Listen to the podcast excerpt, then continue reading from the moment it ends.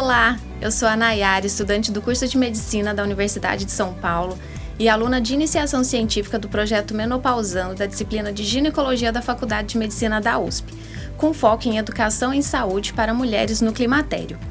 Para dar continuidade à nossa série de episódios tratando dos assuntos relativos ao climatério, convidamos Theo Lerner, médico ginecologista e sexólogo, assistente do setor de sexualidade da Clínica Ginecológica do HC FM USP. Seja bem-vindo, professor. Muito obrigada pela sua presença. Eu que agradeço, Nayara, pelo convite. Para iniciarmos, a sexualidade é vista como um tabu, principalmente para as mulheres, desde o início da sua vida. A sexualidade feminina é muito caprichosa e multifacetada abraçando componentes fisiológicos, psicológicos e interpessoais.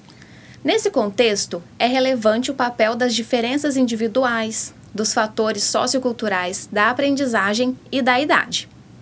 Esses fatores, somados às mudanças ocorridas no corpo da mulher durante o climatério, tornam o interesse sexual ainda menor. Um estudo realizado no Nordeste brasileiro em 2017 com mulheres na menopausa demonstrou que mais da metade dessas mulheres entrevistadas apresentam insatisfação sexual e que quanto maior a intensidade dos sintomas climatéricos, maior a frequência de disfunção sexual. A dúvida que fica é: existe vida sexual após a menopausa, professor? É uma excelente pergunta. A gente vai ter que considerar, como você falou, sexualidade é uma coisa que está envolta por uma série de tabus que não começam na menopausa. Isso desde que a pessoa nasce. E a sexualidade, não só a, a, feminina, como a masculina também. É um assunto que não é discutido, não é conversado. As pessoas eles nascem envolvidas em uma série de regras é, que não são escritas, não são claras, não são objetivas e elas têm que cumprir determinados papéis. É, isso vai variar muito em, em relação ao sexo biológico, em relação ao papel de gênero que a pessoa vai ter. E aí ninguém discute como a pessoa vai viver a sua sexualidade. O que, que é viver uma sexualidade legal e o que, que é não viver uma sexualidade legal. Isso varia muito individualmente, com as preferências e os gostos pessoais, vai variar com a região, as normas e essas regras, que pode variar com classe social, com grupo religioso, com histórico sociocultural, com o bairro que a pessoa mora, pode mudar as regras. Então, é uma série de fatores, a complexidade disso que você não tem só um aspecto biológico, você não tem só o aspecto psicológico, você não tem só o aspecto social, você tem tudo isso misturado das mais diferentes maneiras para fazer com que a pessoa vá definir, cada indivíduo vá definir como ela vai vivenciar a sua sexualidade. Então, dentro desse contexto, você tem as mudanças biológicas e culturais e sociais que acontecem associados à menopausa. A menopausa ela é uma fase de transição na vida da pessoa. Assim como a adolescência é a passagem da infância para a fase adulta, a menopausa ela também tem um significado cultural, que é o fim da fase reprodutiva. E aí vai depender de novo o que, que você considera a importância da fase reprodutiva. Muita gente incorpora, acabou a fase reprodutiva, não preciso fazer mais sexo. É, muita gente incorpora, acabou a fase reprodutiva, eu estou velha, então eu também não preciso. Então tem essas associações de menopausa com envelhecimento, menopausa com reprodução, que só esses conceitos já têm um impacto muito grande na sexualidade. E se a pessoa não fizer essas conexões, ela pode viver uma sexualidade muito mais plena e muito mais rica. É, vai depender muito dos fatores individuais. Falando nessas mudanças hormonais e também sociais que acontecem, quais são os fatores que levam as mulheres a terem menor interesse sexual nessa fase? Primeiro e o mais importante fator, ela não tem interesse sexual antes. Quem não tinha interesse sexual antes da menopausa vai ficar sem interesse depois. Essa é a primeira coisa. Quem tem uma vida sexual bacana, saudável, tem um impacto muito menor da menopausa na sua vida sexual. Outras questões, e as questões muito mais clínicas associadas à menopausa. Você vai ter mudanças na imagem corporal. Você vai ter mudança de peso, você vai ter mudança nas sensações, mudança nas percepções, você vai ter calores, você vai ter uma série de mudanças que vão uh, dificultar a vida da pessoa e muitas vezes tiram o foco dela para as atividades que vão dar prazer. Uma outra questão é que vai ter uma mudança biológica na esfera genital. Então você vai ter um afinamento da parede vaginal, uma perda de elasticidade por conta da diminuição dos hormônios circulantes. E aí a relação ela pode começar a ficar mais seca, mais dolorosa. A ideia, a penetração vaginal pode começar a ficar dolorosa. E se ficar dolorosa, a chance da pessoa passar a evitar essa situação dolorosa é muito maior.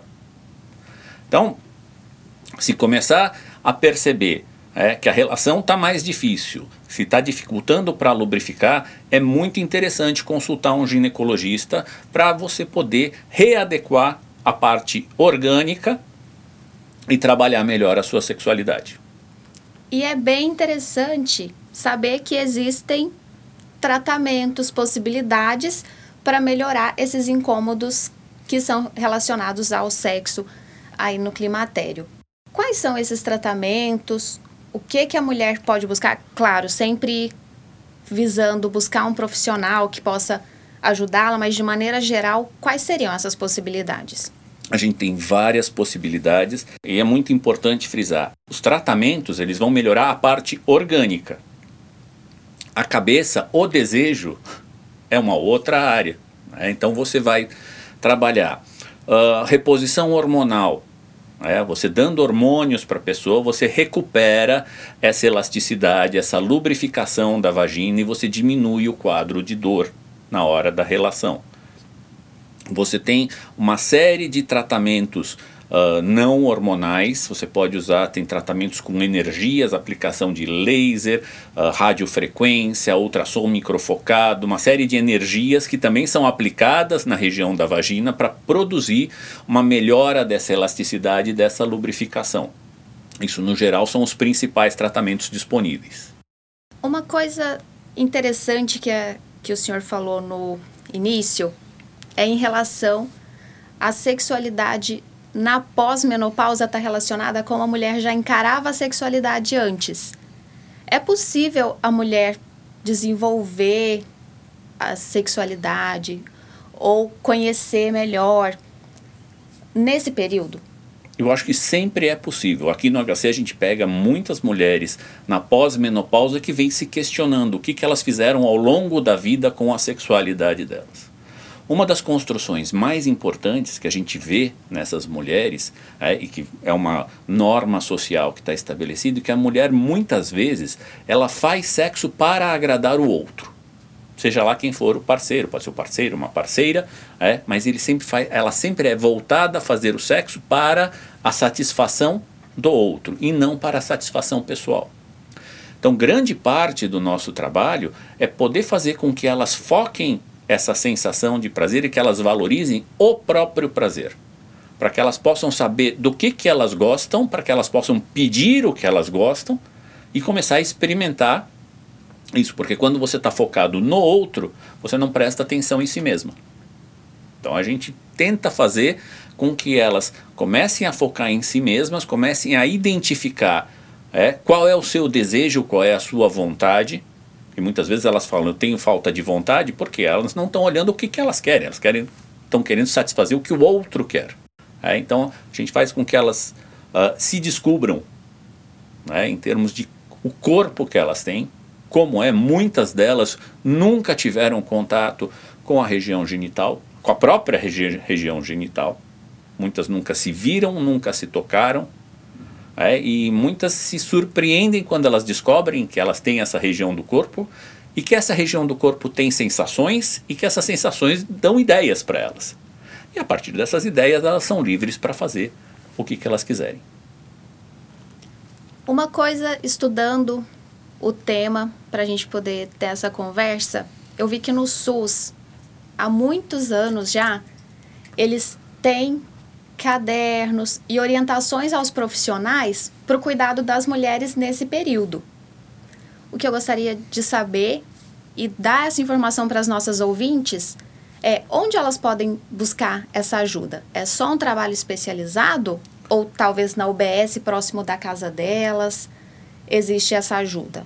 Esse é um grande, é uma grande questão que você está trabalhando, como a área médica em geral trabalha a sexualidade. É, como você está falando, e como a gente falou lá no começo, como a sexualidade vai algo que é muito maior que a questão de doença e patologia que a gente aprende na faculdade, grande maioria, e como tem uma série de tabus, uma série de questões morais associadas ao exercício da sexualidade, a grande maioria dos profissionais não é nem treinada e nem fica confortável abordando questões de sexualidade. Então, existe um, um, um, paradoxo aqui, porque tanto a paciente tem muita vergonha de perguntar e o médico tem muita vergonha de ouvir. Então, a primeira coisa é pergunte, comente com o seu médico. E o médico ele tem que aprender. Aqui na Faculdade de Medicina da USP, a gente tem trabalhado é, na graduação para que as pessoas façam, incluam ouvir as pessoas a respeito da sexualidade delas desde o comecinho, desde o terceiro ano, vocês aprendem como fazer uma história sexual, como ouvir uma história sexual, porque muitas vezes é só isso que é necessário, a paciente vai ser ouvida. Uma questão que é diferente na sexualidade, que é diferente do que a gente faz no dia a dia do médico, que o médico não resolve o problema de sexualidade da paciente. A paciente é a única pessoa que é capaz de resolver seu próprio problema de sexualidade. Mas, quando você fornece o espaço para ela expressar esse problema, muitas vezes ela encontra a solução que é adequada para o universo onde ela vive. Então, é fundamental que haja educação em sexualidade para os médicos e que os médicos possam intervir nessas situações sempre que possível. Ainda é raro, mas o nosso sonho é que toda consulta de qualquer médico, de qualquer especialidade, possa abranger o tema da sexualidade. E é interessante que a gente tenha esse bate-papo, porque é uma arma que a paciente tem. Ela mesma poder iniciar esse assunto, não esperar que o médico pergunte ou fale alguma coisa, mas que ela possa levar essas queixas ou dúvidas para o atendimento médico é uma dinâmica semelhante né, ao início da relação sexual. Não ficar esperando que o outro traga. Se você está incomodada com alguma coisa referente à sua sexualidade, pergunte ao seu médico. Tá? E se a sua necessidade não for satisfeita, continue procurando. Professor, alguma consideração final, dicas para as nossas ouvintes, coisas que sejam que o senhor considere relevantes para finalizarmos?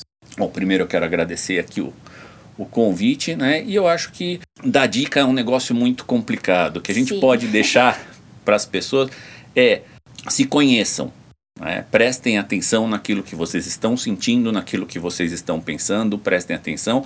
É, você não precisa transgredir os seus valores e valores pessoais. Né? Quando a gente fala em sexualidade, parece que você precisa transgredir o valor pessoal. Você respeite o seu valor pessoal e veja para onde, dentro da tua necessidade individual, ninguém vai poder dizer para você aonde você deve ir a respeito de sexualidade e onde você não deve ir. Então, se respeite. Respeito é fundamental.